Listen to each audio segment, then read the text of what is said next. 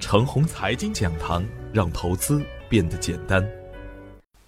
亲爱的朋友们，早上好，我是奔奔，感谢您一直的关注与守候。我今天和大家分享的主题是：节奏要讲，思路要清。昨天的早盘，我给出的操作要点是：每逢周四周五啊，成交清淡是常有的事情。短期涨幅巨大的个股，一定要等回调以后的机会才行。比如芯片板块。很多个股短线的涨幅都超过了百分之五十，猛打猛冲一定不行。现在很多的大题材都是中长线的好题材，比如新区概念、芯片板块、国产软件、涨价概念、特斯拉、北斗导航等等，都是走中长线的趋势行情，也都需要把握好节奏，也都需要更专注才行。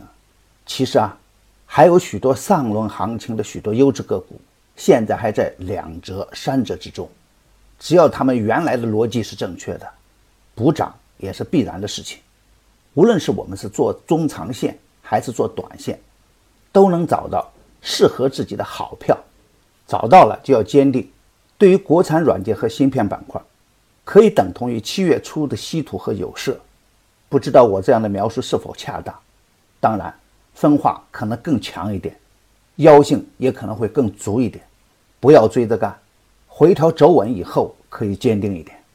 昨天盘面的真实表现和我早盘所担心的还是吻合起来，加上美国确认的缩表政策，一度上盘面上表现的相当的恐慌和混乱，沪指早盘窄幅震荡，上午的十一点以后啊逐步走低，全天走了一根小阴线，而创业板呢午后出现了加速的调整。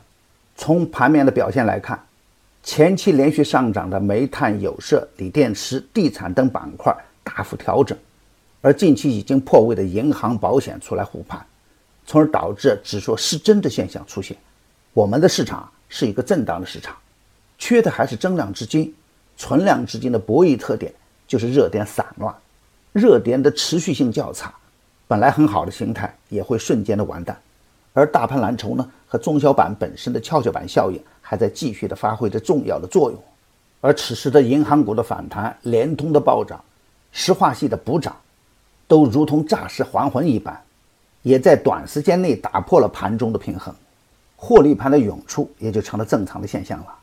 当然，资源类股票的暴跌是有根的，我一直反复提醒，本轮行情的最大支点。就是经济新周期形势下的资源类品种的涨价，而近期的期货市场的长期单边上涨以后，出现了高位震荡的局面，焦煤、硅铁、硅锰等期货品种出现了暴跌，特别是锰硅期货主力合约盘中打到跌停板，这就是我近期反复提醒的，要注意 A 股与期货市场的关联。今天操作的要点是，无论是期货市场还是 A 股市场，市场的多空演变。每天都在发生，所以我们的应对策略要适应市场的变化节奏才行。比如资源类的股票上涨的逻辑一旦发生根本的改变，我们的操作策略也要跟随市场的变化而变。非理性的上涨也会带来非理性的风险，而非理性的砸盘呢，也必然会有更好的投资机会出现。比如新能源整车、芯片，它们的风险来源于短期涨得过急。主力资金也会借势洗盘，而从中长线的角度来说呢，他们不是趋势发生了根本的改变，所以啊，同样的下跌，不一样的结局。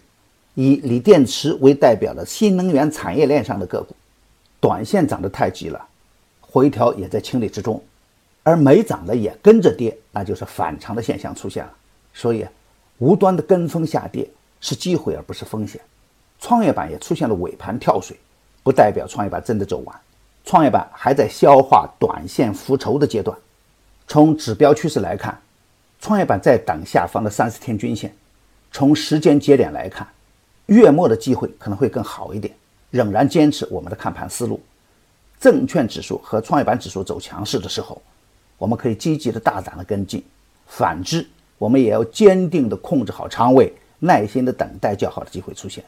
持股的大方向上。还是新能源整车、芯片、国产软件、证券、次新股、创业板、房地产。如果是多题材的叠加，更可以高看一眼。